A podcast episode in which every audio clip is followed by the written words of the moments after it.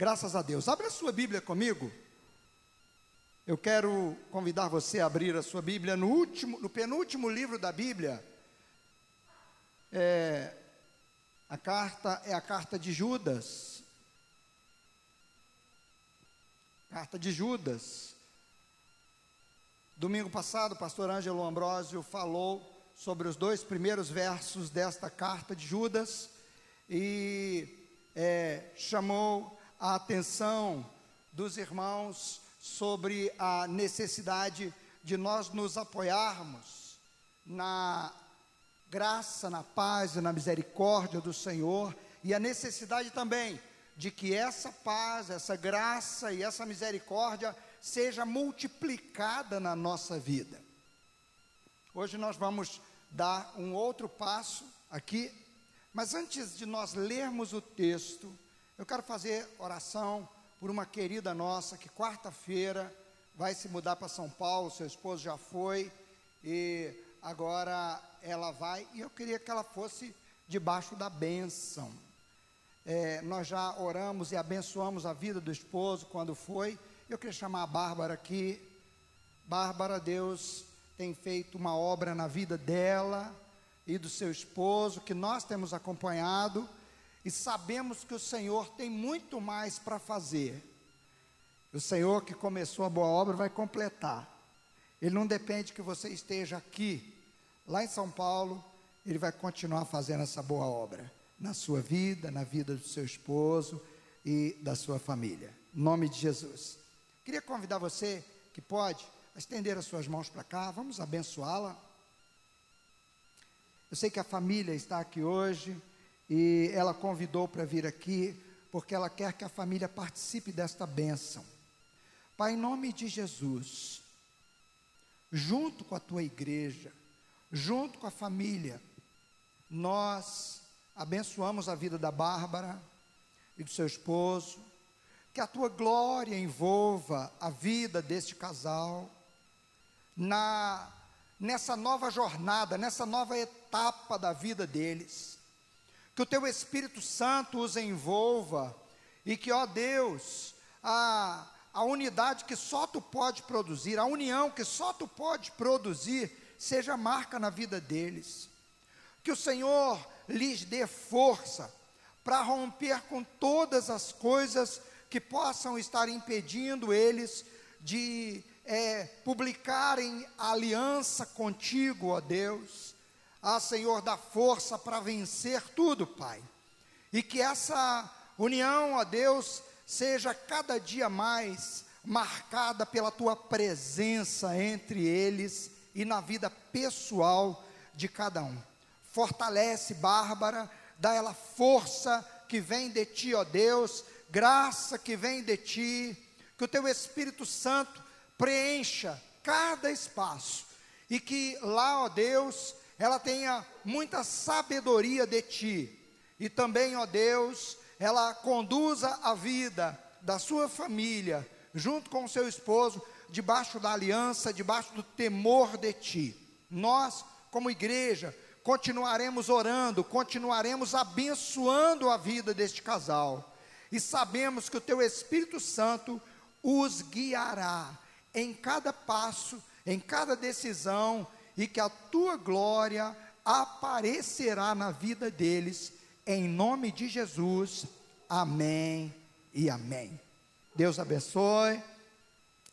Pode sentar. Depois, no final do culto, você é, que deseja, cumprimente a Bárbara, dê uma palavra de bênção a ela.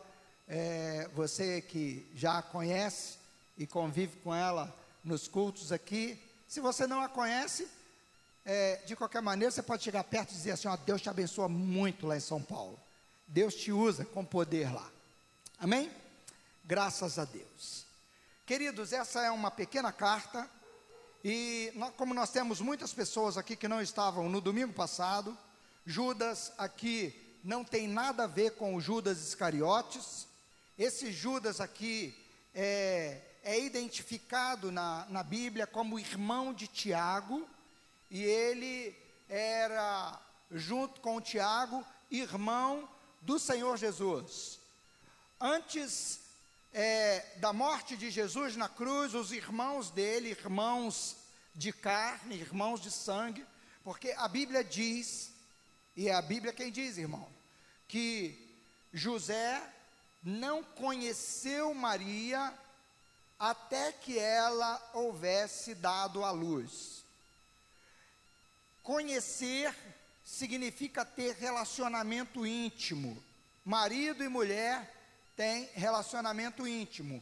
E José esperou que Jesus nascesse, que o prazo dado pela lei fosse cumprido, para que ele e Maria tivessem uma vida de relacionamento conjugal.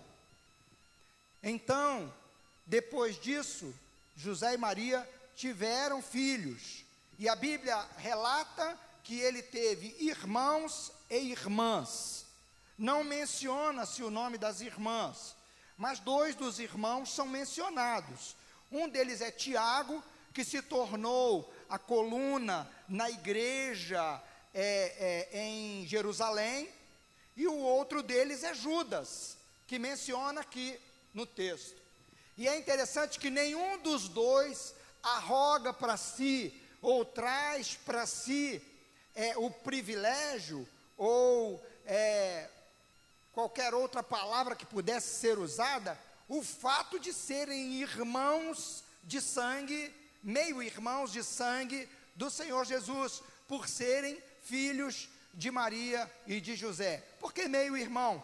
Porque José foi pai de Jesus de criação, pai de geração é o próprio Deus, que gerou Jesus no ventre de Maria. Então, é, nenhum deles se arrogam a isso, porque eles entendiam perfeitamente que isso não trazia para ele privilégio algum. Isso não trazia, não fazia ele melhor do que você que crê no Senhor como seu soberano Salvador. E você vê que ele começa é, descrevendo Judas, servo de Jesus Cristo e irmão de Tiago. Por quê? Porque Tiago era conhecido, ele era a referência em Jerusalém.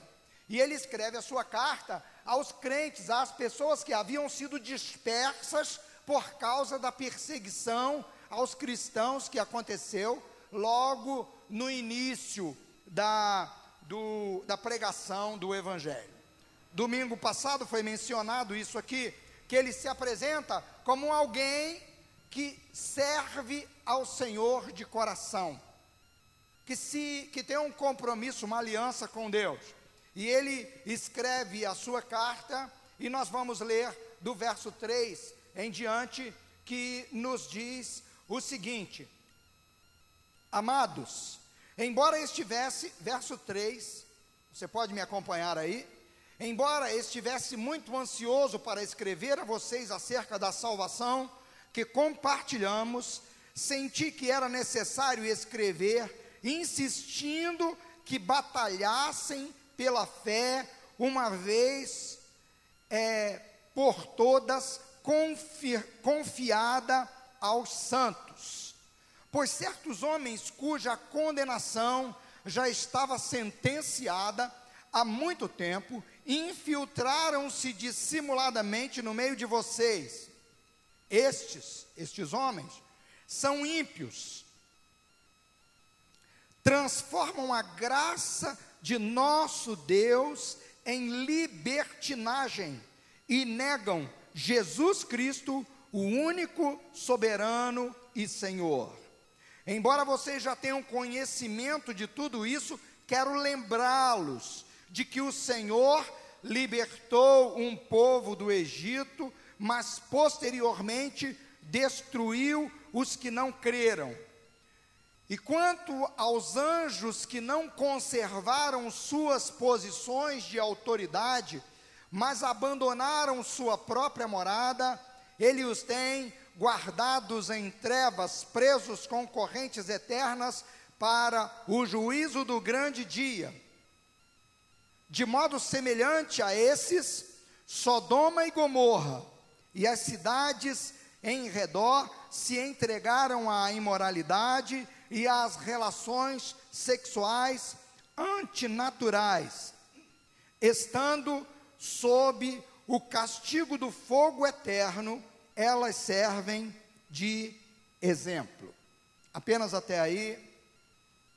Pai amado, essa é a tua palavra que nós lemos. Queremos, ó Deus, que a tua graça e glória nos envolva nesta noite e que o Senhor abra o nosso entendimento para que possamos é, compreender o que o Senhor quer nos ensinar. Livra-nos, ó Deus, de deixar a nossa mente ser ocupada por qualquer outra coisa, senão por um desejo sincero de aprendermos contigo, porque cremos que o Senhor quer e vai falar ao nosso coração nesta noite. Amém e amém. Graças a Deus. Queridos, é, eu creio que você sabe que tem lutas que nós não podemos é, fugir delas. Tem batalhas que nós não podemos fugir delas. Por exemplo, se você vê é, um filho seu, ou se você ainda não tem filho, como nós temos o caso de muitos jovens aqui, um irmão menor. E se você não tem um irmão menor, uma outra criança próxima ou mesmo que não seja próxima, que está numa situa situação de vulnerabilidade ali, de risco, e tem alguém maior é, maltratando essa criança. Assim como a lei brasileira diz, a, a boa a boa consciência também diz que você não pode fugir da luta que você não pode se omitir, ah, que se dane, não é meu parente, não é meu, não tem nada a ver com isso. Não. Se você vir que uma situação, a pessoa está numa situação de perigo, e eu vou usar um exemplo mais claro ainda. Você está vendo que um carro está vindo em alta velocidade e tem uma criança pequena na rua distraída. Você acha que essa luta não é sua? Livrar a criança de ser atropelada? Tem lutas que nós não podemos escapar delas, nós não podemos nos omitir. E essa é, luta que é, Judas trata aqui é uma que nós não podemos nos omitir. E aí eu falo àqueles que são crentes, que já entregaram sua vida a Cristo e que querem agradar a Deus de todo o coração. Qual é a luta? A luta é de conhecer a verdade do Evangelho, conhecer o Evangelho e defender o Evangelho. Judas escreve a gente que já conhecia o Evangelho. Ele escreve à igreja dizendo: vocês não podem se omitir da batalha pela fé. E o que que Judas faz? Judas trata disso com uma ênfase muito grande. Ele tinha planos de escrever à igreja uma carta de orientação, talvez uma carta de estímulo, mas ele percebeu que a urgência era de escrever sobre essa batalha. Que batalha é essa? Judas muda seus planos de acordo com a necessidade, porque ele enxerga a necessidade da igreja. E às vezes na nossa luta, a gente precisa mudar os planos porque uma necessidade urgente aparece. Quando você está indo no caminho, aí alguém é atropelado próximo de você, você pode estar com pressa. Mas se não tem ninguém ali, só tem você, você vai socorrer a pessoa ali. Você vai ajudar a pessoa você vê a necessidade, a necessidade que Judas enxerga é de estimular a igreja a enfrentar a luta, a não correr da luta para defender a fé. Por que defender a fé? Porque a fé estava sendo ameaçada. De que fé Judas está falando? do ato de crer em Jesus? Não, ele estava falando do ensino do Evangelho. O ensino do Evangelho estava sendo ameaçado. E Judas ele agora não está falando do fato das pessoas crerem em Jesus como Salvador apenas. Ele estava falando do conjunto da pregação do Evangelho de Jesus Cristo. Estava sendo ameaçado. Ameaçado por quê? Porque havia gente e o motivo. O motivo é que havia gente que estava distorcendo o Evangelho. E o que ele via na igreja é que a igreja precisava ser motivada a não abrir mão daquilo que Deus pôs na sua mão. A responsabilidade de confrontar, a responsabilidade de dizer: não, não é bem assim que a palavra de Deus diz. Então, queridos, a urgência grande que Judas enxerga é de despertar as pessoas a não só não dar ouvidos àquelas coisas, mas a lutar contra elas, a lutar contra esses ensinos novos que estavam aparecendo, que estavam torcendo o Evangelho de Jesus Cristo. E a pergunta que talvez você esteja falando: o que é o Evangelho? O Evangelho é a mensagem de salvação pela graça de Deus. E Judas aqui, ele escreve claramente aos irmãos, dizendo que eles tinham que lutar, lutar pelo Evangelho, lutar por essa fé que eles haviam abraçado. A mensagem do Evangelho é a mensagem da substituição. Deus enviou seu Filho para tomar o nosso lugar na cruz do Calvário e sofrer o castigo que nós tínhamos que sofrer, sendo ele justo e puro, para que o pagamento dessa dívida chamada pecado, que eu e você nunca conseguiríamos pagar, fosse aceitável por Deus. Quando eu era garoto, fui ensinado até numa escola de confissão é, é, evangélica, que Satanás exigiu de Deus sangue puro para que é, para que pudesse abrir mão das almas. Irmão, Satanás não tem direito de exigir nada de Deus. O tempo só está passando e ele só está continuando nas suas maldades para receber o juízo eterno. Ele não tem direito de nada. O que que exigia de Deus que é, é, o pagamento fosse feito por alguém puro. Alguém que pudesse ocupar o lugar, porque um cabrito, uma ovelha, não podia fazer isso. Então, a justiça de Deus é que exigia isso, por quê? Porque Deus não podia simplesmente ignorar o fato do pecador ser pecador e mesmo assim é, levá-lo para o céu sem que um, um pagamento, uma purificação, a morte acontecesse na vida dele.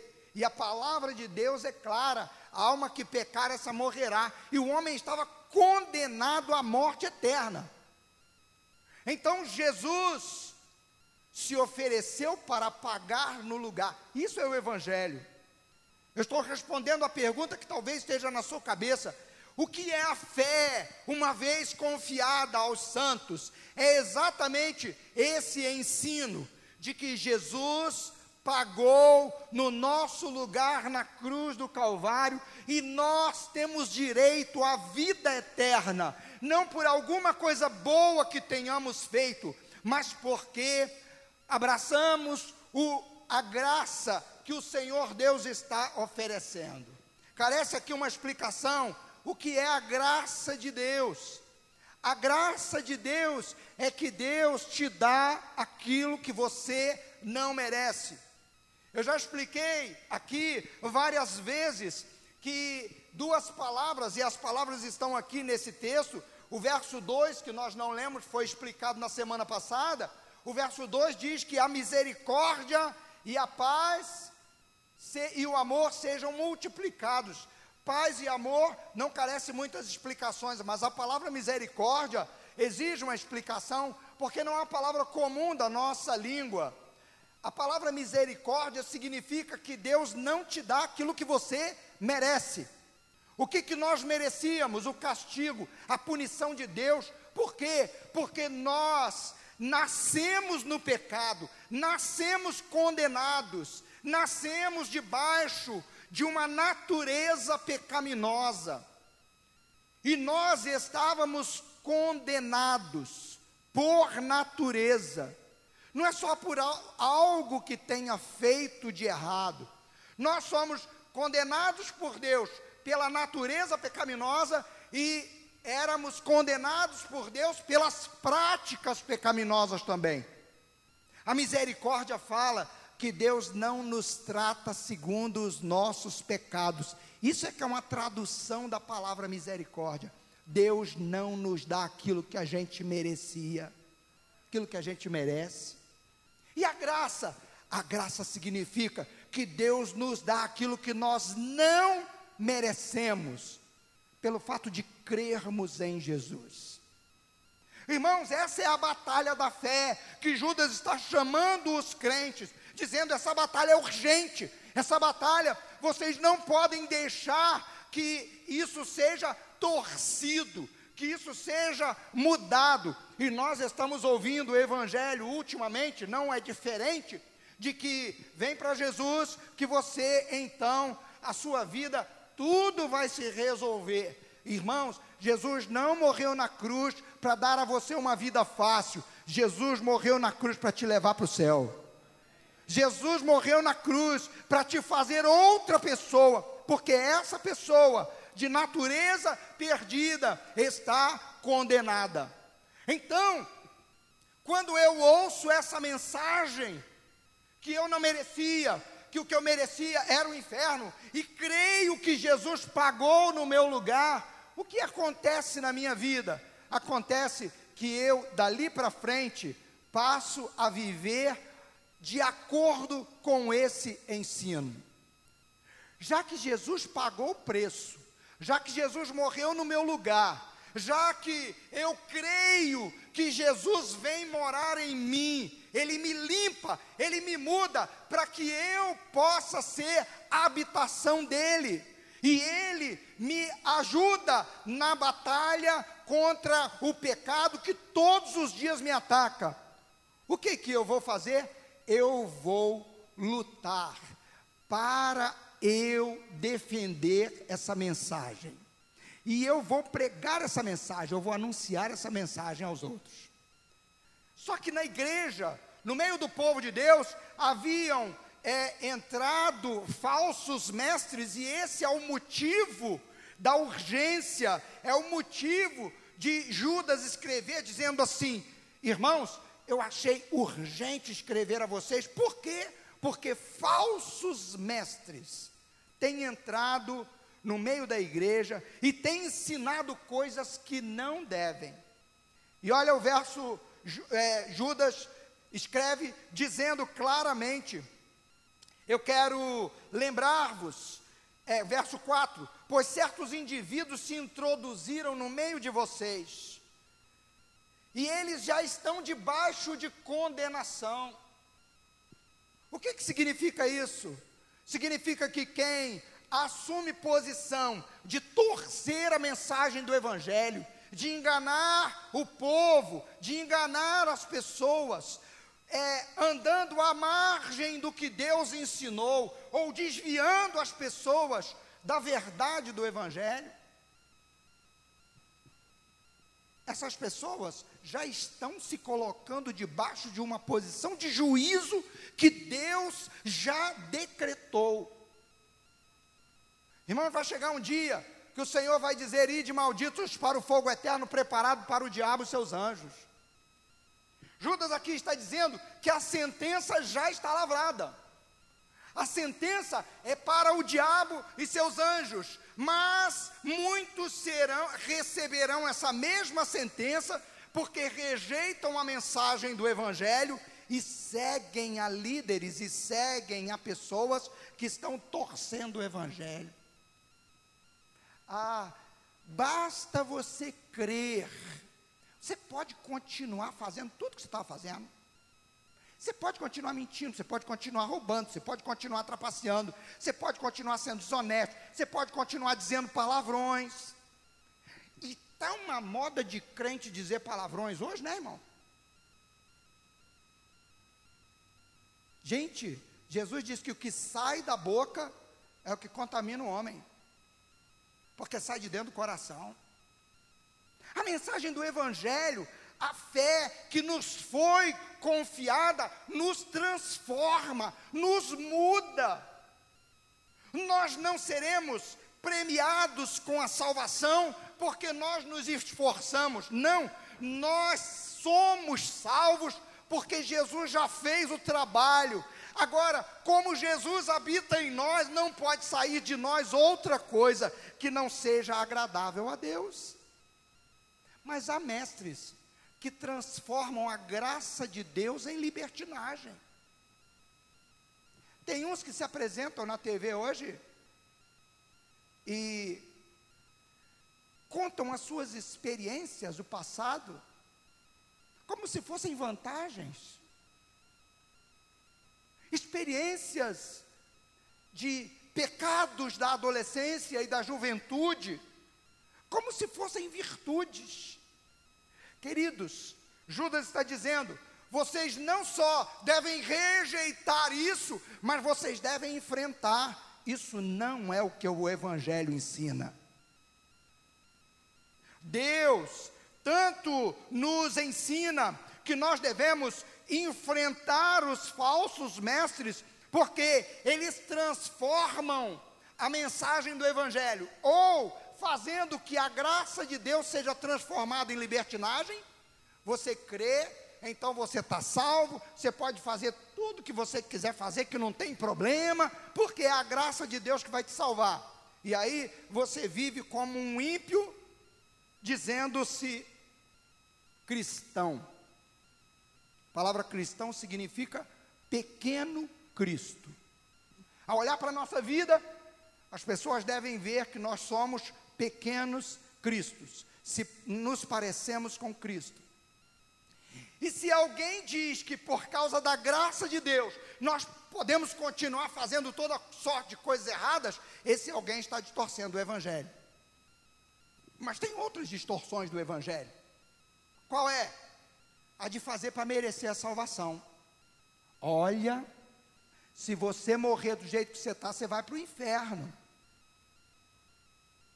Porque você está fazendo isso. Oi, irmãos.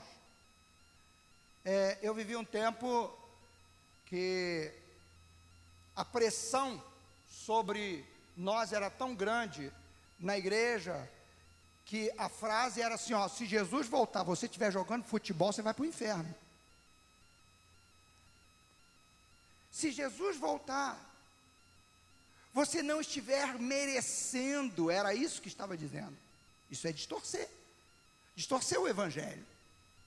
Eu e você não podemos fazer nada para merecer, e nós não podemos aceitar distorções do evangelho. Irmãos, tem um ensino hoje que parece que quem está no controle é o diabo. A pessoa é crente, entrega a vida a Cristo, é, serve a Deus de coração, e tem alguém que vem e invoca demônio sobre a vida da pessoa, manifesta, manifesta. Irmão, nome de Jesus. Precisamos ter cuidado com ensinos que são perigosos. Eu e você precisamos ser gente que prega a mensagem do Evangelho pura, verdadeira, como ela é. Eu e você precisamos ter cuidado com é, aqueles ensinos que nos transformam em pessoas que promovem a própria salvação, que eles chegaram a estágio tão grande de bondade que ele, Deus, Deus vai ser obrigado a salvar fulano. Irmão, isso não é verdade, não é ensino. E Judas está escrevendo a sua carta dizendo assim: olha, a salvação é só pela graça de Deus. O evangelho, a fé que nos foi entregue.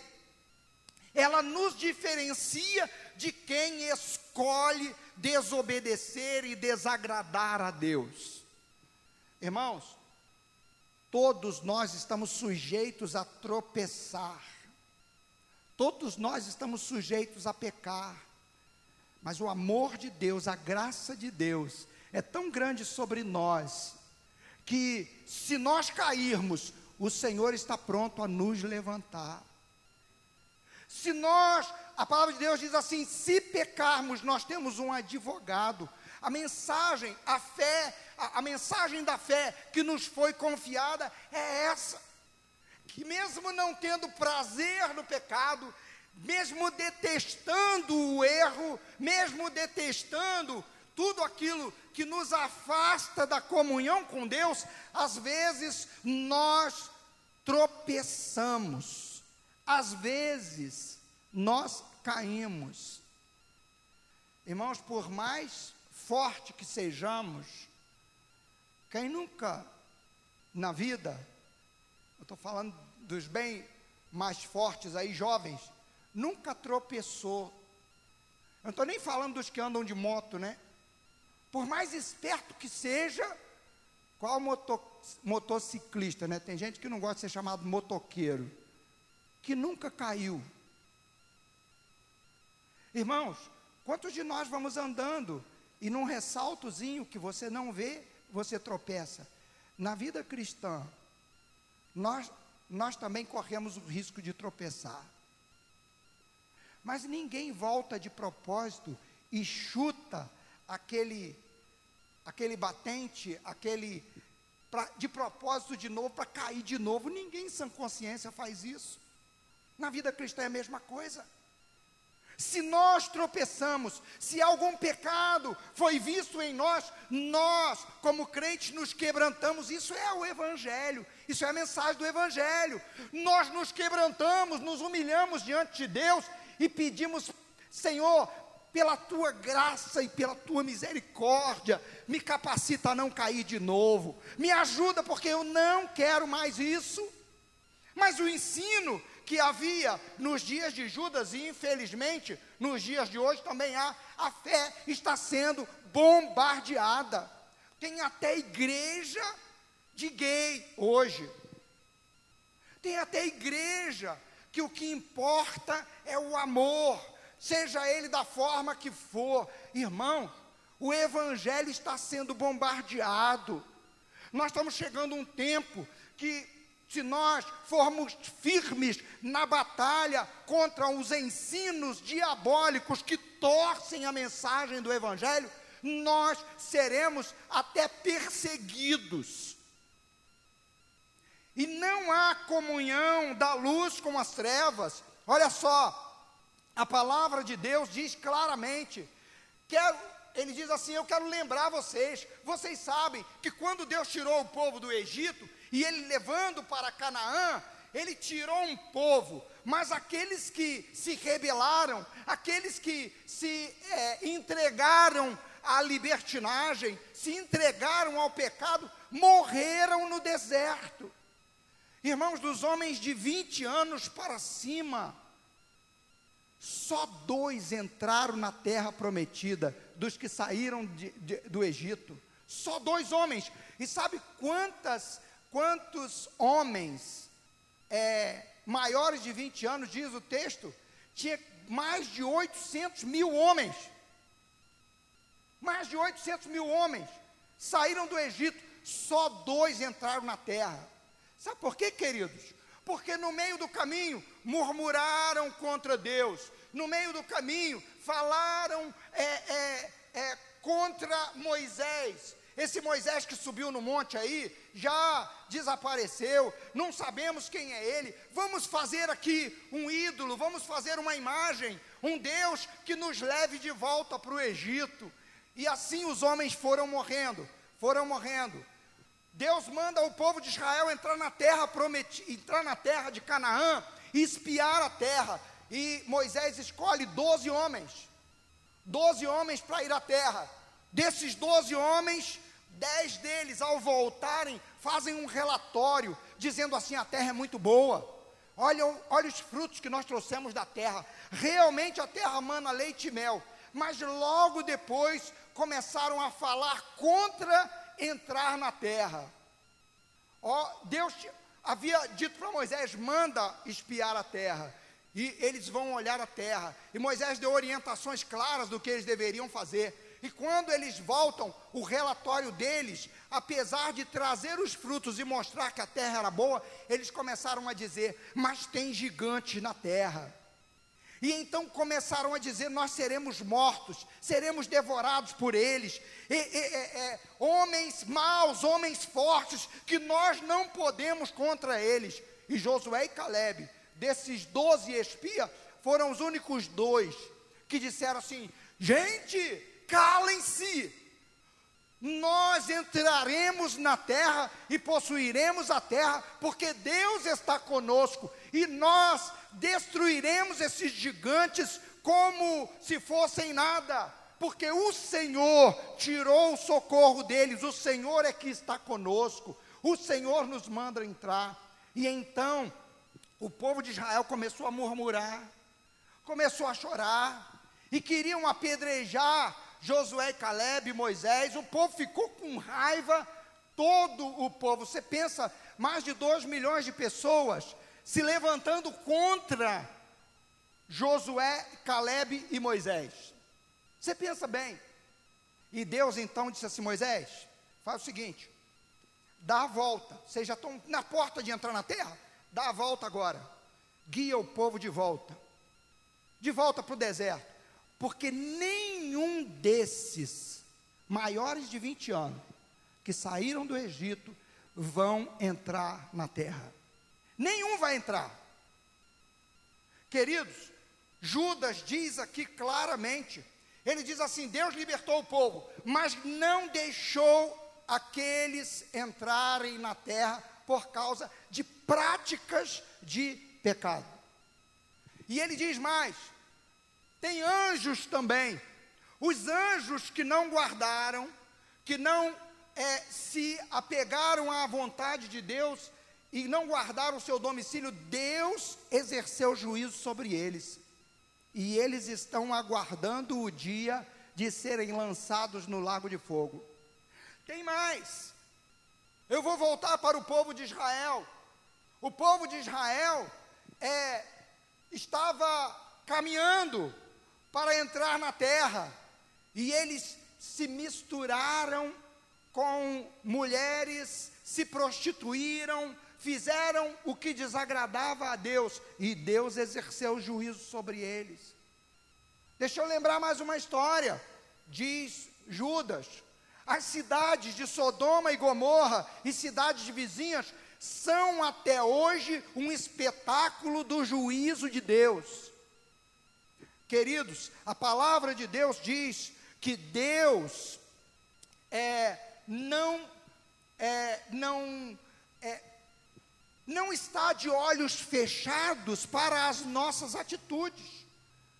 Nós não podemos nos desviar do caminho, nós não podemos sair debaixo da misericórdia e da graça de Deus. Nós precisamos nos apoiar na misericórdia de Deus e na graça de Deus, que é o que o Evangelho traz para nós, apoiarmos-nos no que Jesus fez por nós na cruz e vivermos uma vida de perdoados e de amados de Deus, e como consequência disso, vivermos uma vida de santidade, jogando fora da nossa vida aquilo que desagrada a Deus. E mais ainda, não deixarmos que esses ensinos alcancem espaço no meio do povo de Deus. Precisamos batalhar contra isso, contra ensinos desse tipo. Então, queridos, esse texto nos mostra três coisas. A primeira delas, que essa é uma urgência na igreja. Era urgência naquela época e é urgência hoje. Eu e você termos o cuidado de guardarmos o evangelho. Em segundo lugar, esse texto nos ensina que o motivo da urgência é que esses ensinos estão, irmãos, se espalhando, estão se espalhando a cada dia que passa. Nossa cidade há pouco tempo era chamada, era proclamada constantemente como capital do avivamento do Brasil.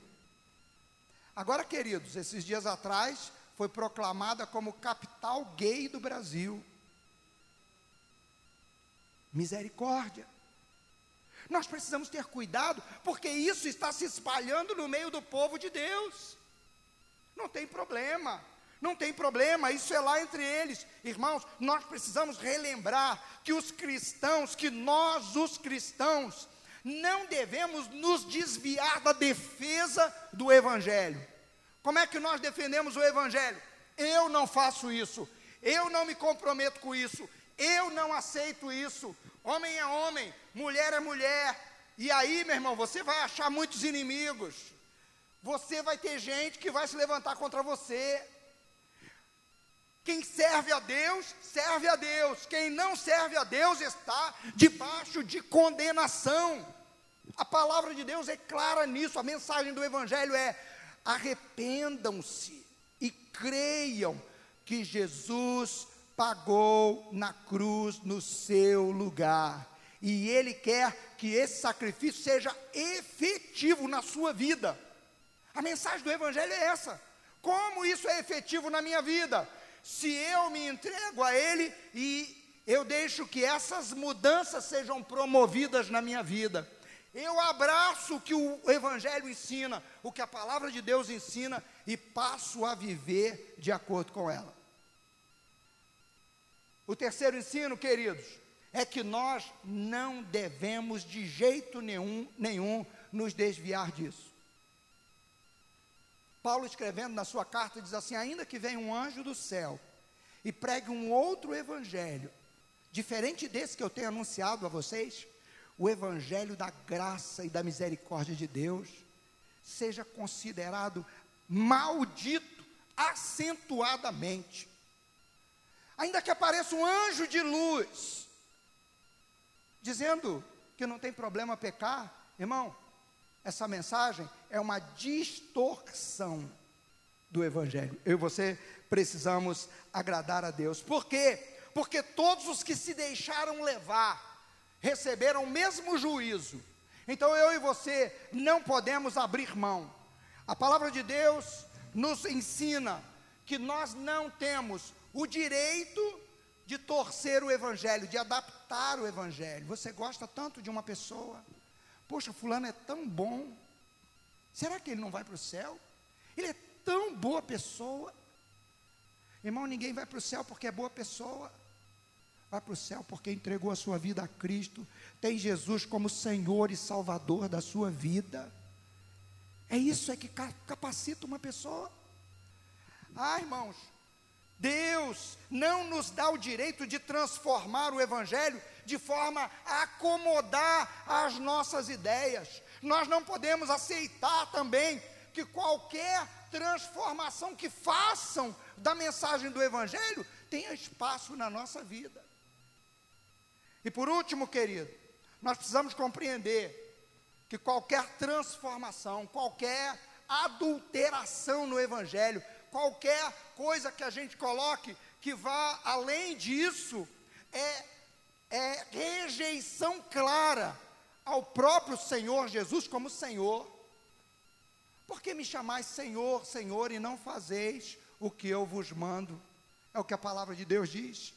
Transformar o Evangelho é dizer como é que as coisas devem ser de acordo com a nossa compreensão, com a nossa cabeça. Agora, nós não, nós abraçamos o Evangelho como ele é. E o que, que o Evangelho é? O homem não tinha condições nenhuma de ser salvo, de pagar pelos seus erros. Jesus pagou na cruz no nosso lugar. Segundo, aqueles que são salvos, que se entregam a Jesus, são transformados por Ele. Não é eu que estabeleço um monte de regras para você, para você poder andar dentro dessas regras, então você vai estar salvo. Não, a palavra de Deus nos transforma. A sua relação com Deus te capacita, te capacita a jogar fora o vício, te capacita a jogar fora a mentira, te capacita a jogar fora o, o, o, o, é, o sentimento de, de atração física que é, é, tenha é, sido despertado em você e que você sabe que desagrada a Deus. Satanás pode lançar uma seta de atração física de um homem para o outro? Sim, pode. Pode ser tentado? Pode. A Bíblia diz: não caiam em tentação. A Bíblia diz: orem e peçam ao Senhor: Senhor, não nos deixe cair em tentação, rejeitando as coisas que por vergonhosas se ocultam. Irmãos, a mensagem do Evangelho é clara. Por que, pastor, por que, que o senhor está citando isso? Porque isso, irmão, está sendo ensinado hoje como coisa aceitável. Está torcendo o Evangelho de Jesus Cristo. E a Bíblia diz que nós não devemos nos enganar. O juízo de Deus virá sobre aqueles que rejeitam o Evangelho puro, o Evangelho verdadeiro que a palavra de Deus coloca. Então eu e você precisamos saber que quem dita as regras é o Senhor Deus. Quem determina, quem deixa claro o caminho da salvação é Deus, não sou eu, não é você. Se a pessoa não crê, se a pessoa decide não crer no Evangelho, se a pessoa rejeita uma, uma vida prática de santidade, santidade de palavras, santidade de pensamentos, santidade de atos, se a pessoa rejeita uma vida dessa e é, arruma mil e umas desculpas isso não, isso, isso vai qualificá-lo para receber o juízo de Deus e não a bênção do Senhor. A mensagem do Evangelho tem que ser ensinada e às vezes dói, irmão. Às vezes é difícil. Às vezes é difícil romper.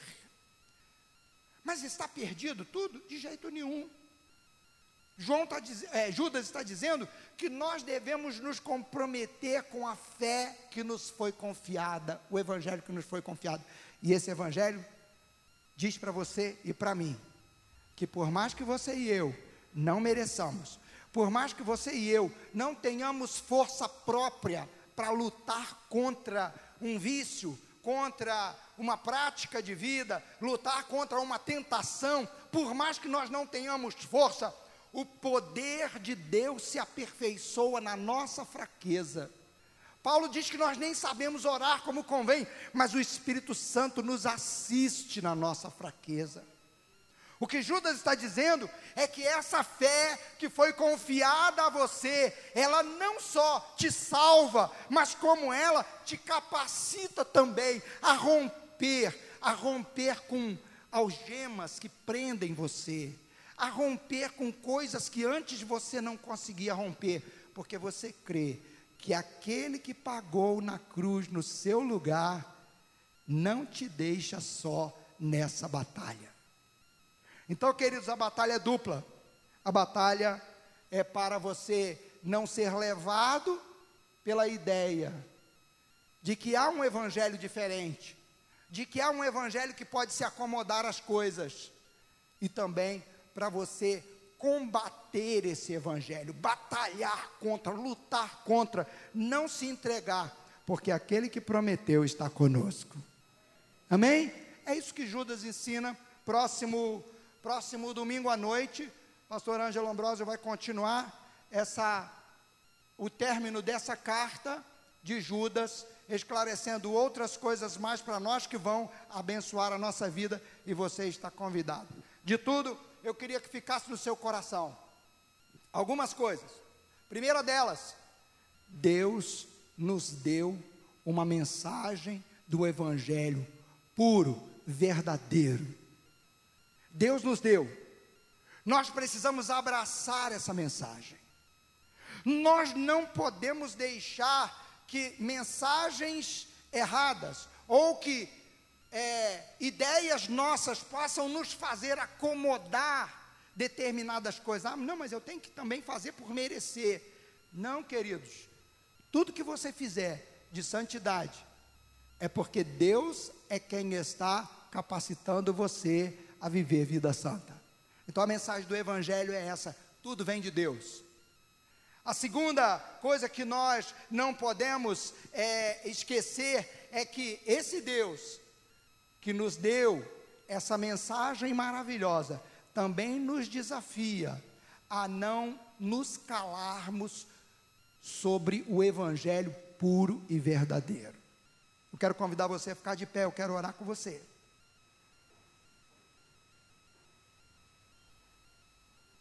E eu tenho uma pergunta para fazer a você. Ainda ontem eu ouvi uma palavra de uma irmã em Cristo que há 20, quase 23 anos atrás, entrou na igreja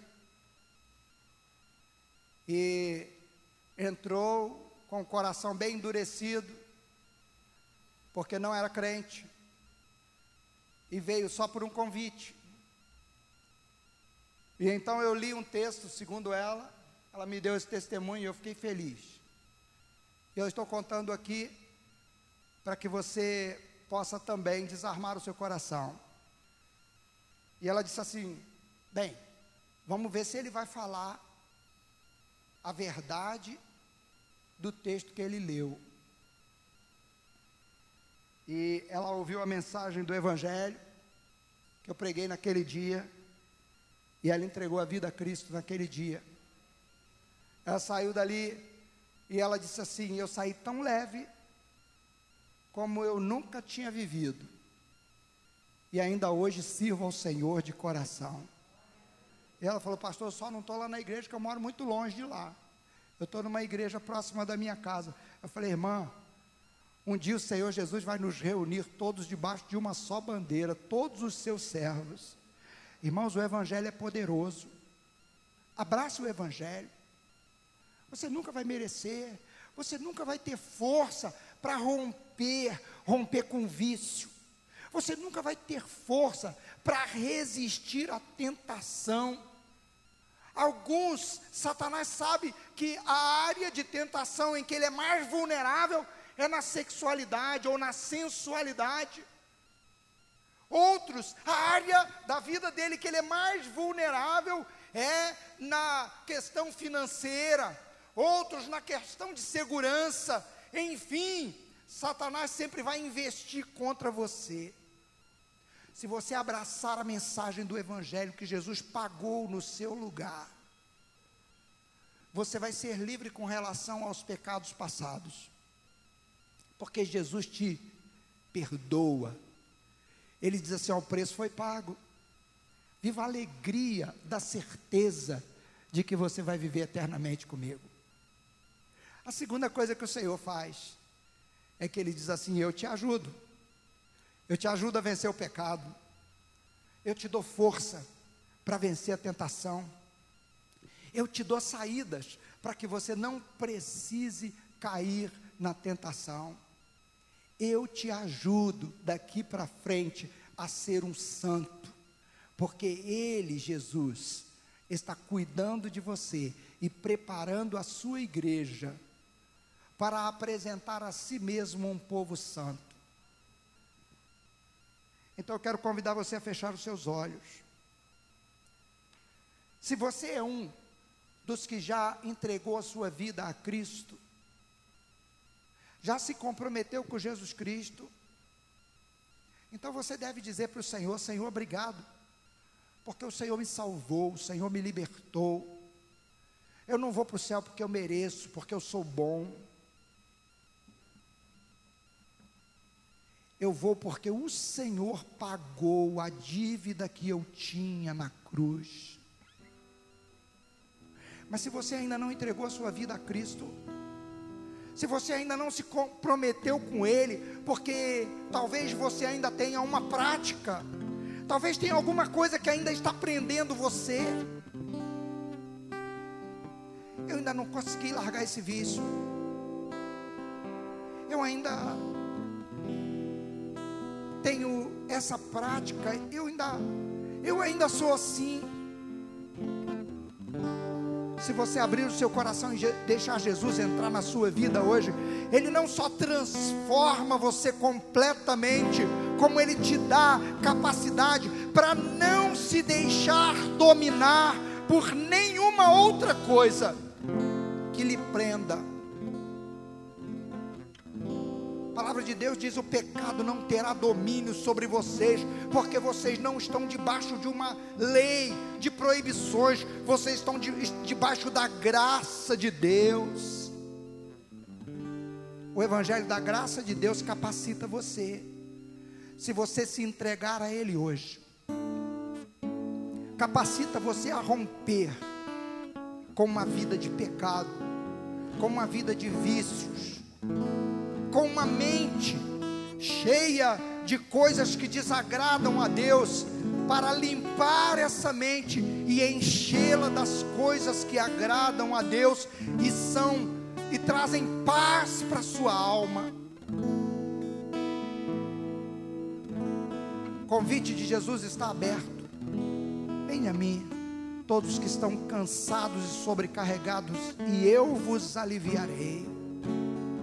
Vocês vão tomar o meu jugo, vocês vão caminhar comigo, vocês vão é, andar junto comigo, porque andar junto comigo é leve, é suave, não é pesado. Eu te ajudo a carregar toda, todo o peso, toda a, a, eu te ajudo em toda a batalha que você tem que enfrentar. A mensagem do Evangelho é essa, querido. Abrace-a hoje. Traga a sua vida a Ele hoje. Porque o tempo é hoje, o tempo é agora. Para você batalhar pela fé, ela precisa ser um valor para a sua alma. Para você batalhar pela fé, como Judas diz, é preciso que a fé seja algo com que você vai defender, seja algo que merece a defesa, então, querido, eu chamo você a entregar sua vida a Cristo. E Cristo fará em você aquilo que você não conseguiu até hoje. Pai, o Senhor conhece pessoas aqui. Alguns talvez estejam dizendo: Ah, mas eu ainda tenho esse vício. Ah, eu ainda tenho é, a minha esposa que não, não é crente. Eu tenho o meu esposo que não aceita, eu tenho os meus colegas, eu vou perder os meus colegas, Senhor. Abre os olhos de cada um para enxergar o valor da sua alma. Tu fostes à cruz e morreste no lugar desta pessoa. Eu te peço, Senhor, abre os olhos de cada um nesta noite. Dos crentes, ó Deus, para eles enxergarem que não podem aceitar outra mensagem, outro evangelho, que não seja o puro evangelho da graça e da misericórdia de Deus. Aqueles que ainda não se renderam, que hoje eles saibam, ó Deus, que o tempo de se render é agora. Eu oro com fé, em o nome de Jesus. Amém e amém. Louvado seja o nome do Senhor. Quero convidar você agora a se sentar um momento. Nós vamos celebrar a ceia do Senhor. E a ceia do Senhor, queridos, nós temos muitos visitantes hoje. Eu devo esclarecer que a ceia do Senhor é para quem é discípulo de Cristo, para quem se comprometeu com Jesus Cristo, entregando a sua vida a Ele se você é membro de outra igreja, você não está impedido de participar da mesa do Senhor. O que que impede uma pessoa de participar da mesa do Senhor? A escolha